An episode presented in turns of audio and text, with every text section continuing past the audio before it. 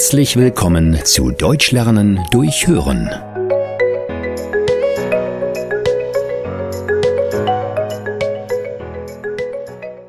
Weihnachten im Schuhkarton.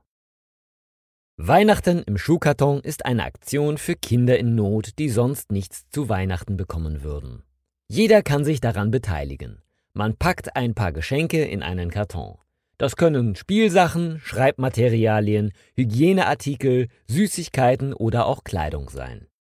Die Geschenke legt man in einen Schuhkarton, den man vorher mit Geschenkpapier beklebt hat.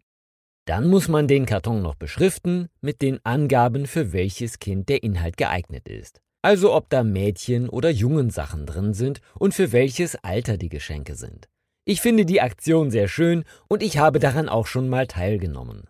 Es macht mir Spaß, dass ich weiß, dass sich jemand anderes darüber freut.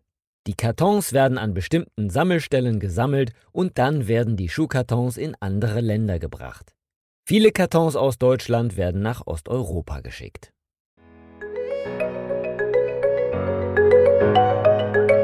Vielen Dank, dass du heute wieder mit dabei warst.